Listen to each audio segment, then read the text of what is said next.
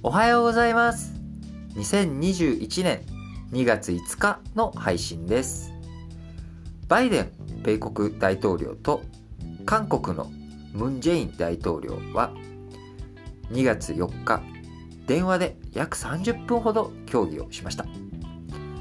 韓国側の発表によるとバイデン大統領とムン・ジェイン大統領は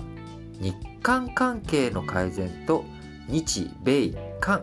この3カ国の協力関係が地域の平和と安定に重要だという認識で一致したとの、えー、発表がありました、えー、日韓関係いろいろな問題、えー、横たわっています。もともとバイデン大統領は、えー、オバマ政権時代バイデンさんが副大統領だった時代から、えー、日米韓の連携については結構意識を高く持ってらっしゃる方でした。なので、えー、バイデン大統領が就任する、えー、バイデン新政権になれば日韓関係が悪いことに対して、まあ、米国が、まあ、ある種仲介というかですね、あのいやちゃんと仲良くやろうよと、えー、改善させていこうよというような動きがあるというふうに予測されていました。で今回の、えー、米韓の首脳電話会談会で、